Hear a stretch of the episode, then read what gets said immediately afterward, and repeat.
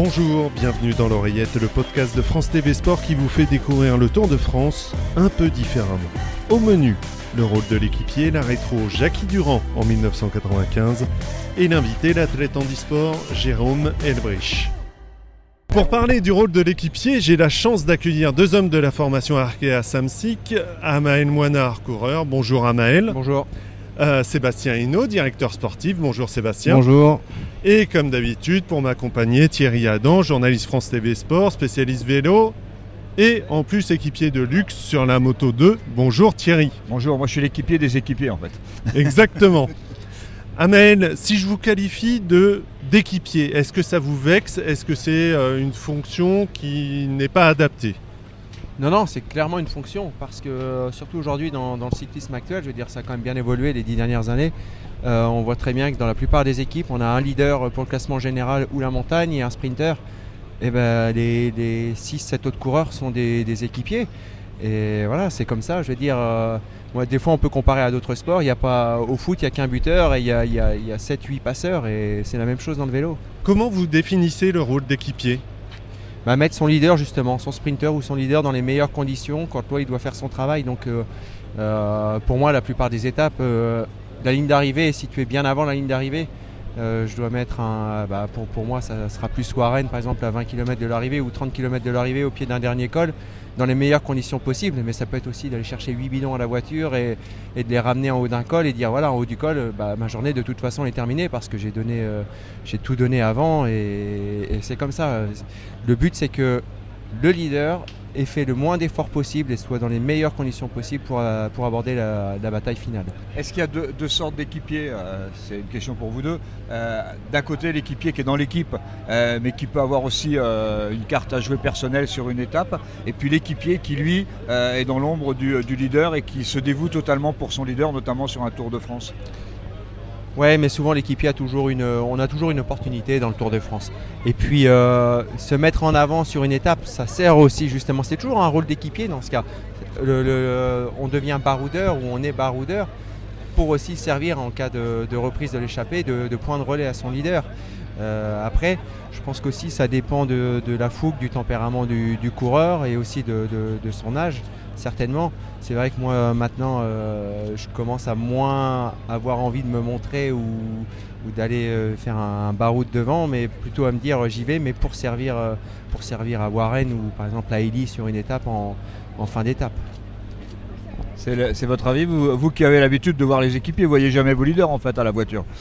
Bah oui, c'est la voiture c'est faut éviter de les voir justement. ça veut dire qu'ils ont, qu'ils ont un souci, soit, soit mécanique, soit une chute comme euh, Warren a pu avoir sur l'étape de la planche des belles-filles. Et c'est là aussi que le, rôle de l'équipe est important, c'est toujours veiller à, ce que le leader soit dans les bonnes conditions et puis euh, qu'il fasse le moins d'efforts justement avant le vrai effort que lui doit fournir dans le final. Amael, il y a 11 ans, c'était en 2008, c'était votre premier tour, vous finissez 14e, deuxième français. Est-ce que à ce moment-là, vous vous prédestiniez à un rôle d'équipier ou vous aviez d'autres ambitions? Non, non, j'avais d'autres ambitions. J'ai essayé l'année d'après, euh, j'ai fait 17e du Tour d'Espagne. Euh, j'ai essayé de faire du classement général sur un Paris-Nice où ça n'a pas fonctionné. J'ai vu aussi que ma place était là, 14e, 15e, 20e, 25e. Ça dépendait aussi des aléas, des chutes et, de la reprise de temps sur une échappée. Mais clairement, le top 10 n'était pas accessible physiquement pour moi. Donc, et sachant que quand on se bat pour faire 15e du Tour de France ou d'un grand tour, eh ben, c'est quand même énormément de souffrance, énormément d'implication. Et pour finalement, bout du compte, euh, pas non plus une, reconnaissance euh, énorme vis-à-vis du, monde professionnel. Donc c'est bien pour soi de se dire je suis dans le niveau, euh, eh ben, bah, c'est top, je l'ai refait il y a 4 ans autour d'Italie en finissant 15e. Mais finalement, c'est pas ça qui, qui, paye dans notre sport. Donc, au, bout du compte, voilà, on se dit, bah, je suis là, mais je préfère aider quelqu'un à gagner ou à faire un podium ou essayer d'aller jouer une étape plutôt que de, me battre euh, tous les jours, d'avoir une implication tous les jours pour euh, un accessite. Ça vous a amené quelque chose euh, d'avoir de très bons leaders comme vous avez eu par exemple à la BMC Ça vous amène plus sur le plan humain ou sur le plan cycliste? Sur les deux. Et puis c'est surtout, on relativise après beaucoup de choses Et on sait vraiment comment faire tourner une équipe aussi entre coureurs, se dire bah voilà, si un, un notre équipier qui est en galère un jour et que c'était plus à lui de faire son travail, on sait s'échanger les fonctions et c'est comme le, but du jeu, c'est que le leader ne soit jamais en panique et qui, enfin, peu importe l'équipier euh, qui reste avec lui sur la fin, et ben tant mieux pour lui. C'est faut vraiment mettre son leader dans un cocon et que les, six autres équipiers soient hyper soudés entre eux. Merci beaucoup à Maël qui doit nous quitter parce que évidemment la route du tour c'est un contre-la-montre permanent. Et on va continuer euh, notre discussion avec Sébastien. Sébastien Hinault, euh, un équipier, c'est aussi important qu'un leader dans un groupe? Bah, Forcément, je pense que c'est souvent ce qu'on dit dans le vélo. Le, cyclisme est un sport individuel qui se pratique par équipe. Et c'est de plus en plus vrai parce qu'on voit maintenant la puissance des équipes. S'il n'y a pas, a pas des bons équipiers autour d'un leader, euh, c'est très, très difficile désormais de gagner une course. C'est vrai, vrai depuis, euh, depuis tout le temps. On se rappelle de la Molteni avec Eddy Merckx. Euh, même si Bernardino était un petit peu plus individuel, il avait une grosse équipe. Euh, on voit chez Ineos, les anciens Sky, les équipiers sont presque aussi forts que leaders. Il y a presque que des leaders d'ailleurs. ça a toujours été comme ça dans le vélo. Oui, oui, c'est clair, ça a toujours été comme ça. Un leader a toujours besoin d'équipiers. On sait que la force d'une équipe fait la force aussi du leader. Et c'est vraiment, vraiment important. Quoi. Qu'est-ce qui définit euh, aujourd'hui le, meilleur équipier euh, Celui qui a la même morphologie que son leader ou celui qui est pote avec son leader? Non, je pense que c'est aussi ses qualités physiques, ses, qualités humaines, parce que malgré tout, il faut être aussi capable de se sacrifier à 100% pour quelqu'un d'autre. Et ça, tout le monde n'est pas forcément dans cet état d'esprit. Euh, c'est un tout en fait, hein, ses, qualités physiques et aussi, aussi c'est sa volonté de travailler en tant qu'équipier. On a besoin de bien s'entendre avec son leader. Vous, avez été aussi un équipier modèle sur le Tour de France à, votre époque. Euh, est-ce qu'on a besoin pour euh, donner tout à son leader de bien s'entendre?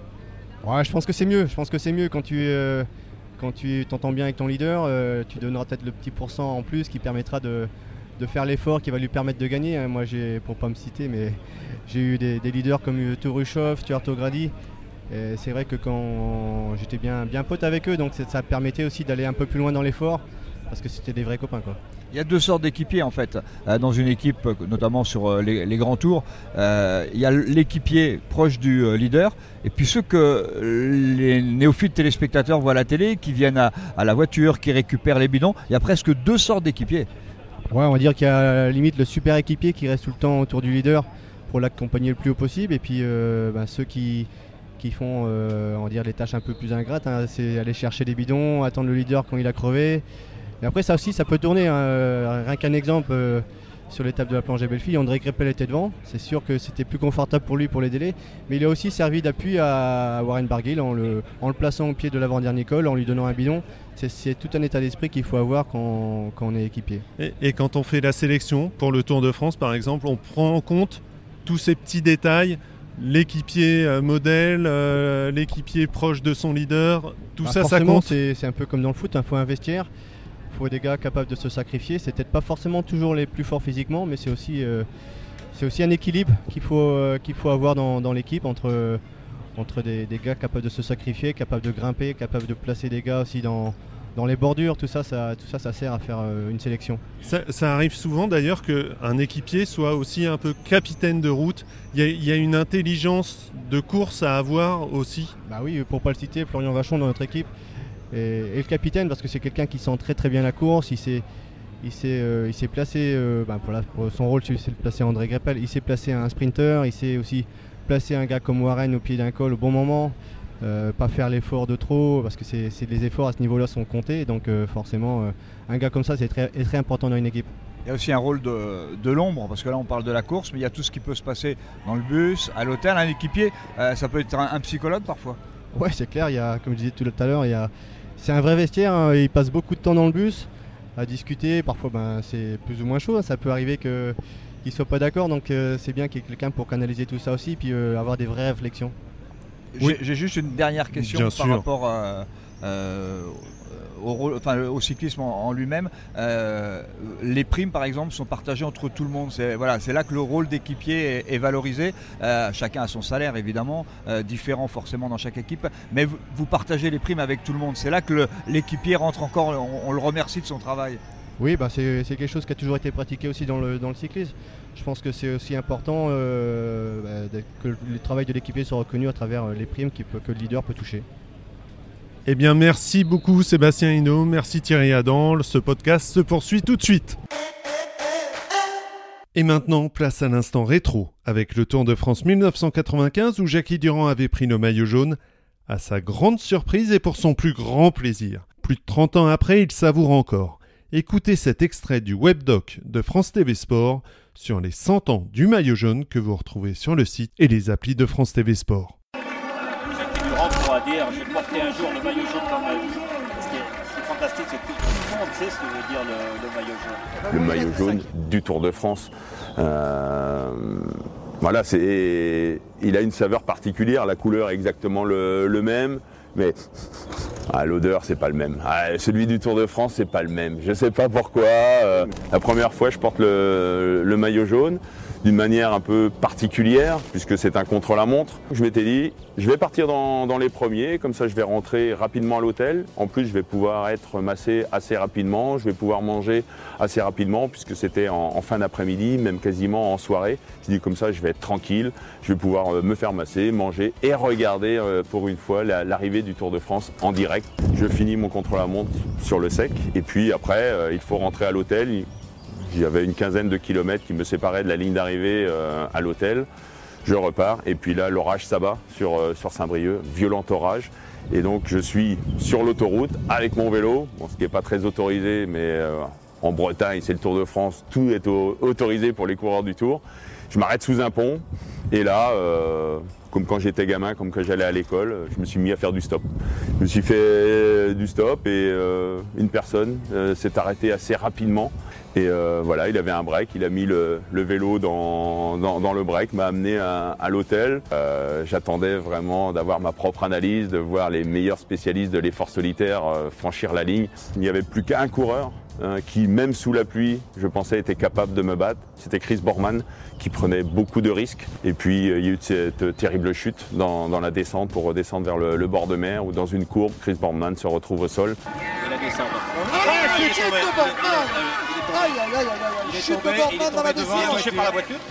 Et là, je suis pris euh, entre deux sentiments. Évidemment, le premier qui arrive, je ne vais, pas, vais pas le cacher, c'est que yes, yes, je vais le gagner ce prologue, yes, je vais l'avoir ce, maillot jaune. Et puis euh, après, le deuxième sentiment qui est arrivé juste après, c'est dur parce que l'image est, très dure. Je me dis que Chris Borman est vraiment touché. J'avoue que le deuxième sentiment, je l'ai vite occulté pour euh, aller me diriger vers le podium. Et comme convenu, on retrouve Jérôme Elbricht, euh, stéphanois, bientôt 42 ans comme il me l'a dit. Alors vous ne le connaissez peut-être pas, sans doute pas, mais il est médaillé d'or au XM en monoski cross et il est aussi euh, en équipe de France de wakeboard, tout ça en e-sport. Parlez-nous un peu de, votre sport et de la façon dont vous le pratiquez. Alors au niveau du wakeboard, alors ça se pratique euh, avec une planche de wakeboard comme n'importe quel rider valide. Sauf que nous, on s'assoit dans une coque d'assises type ski alpin, comme on voit le ski assis, qui est fixé à un châssis, et ce châssis est fixé à la planche. Avec un système de footstrap, on attache nos pieds, et après on fait corps avec le matériel, et puis euh, après euh, on s'amuse autant que les valides sur les, sur les wake parks. Et, voilà, donc ça, marche très bien.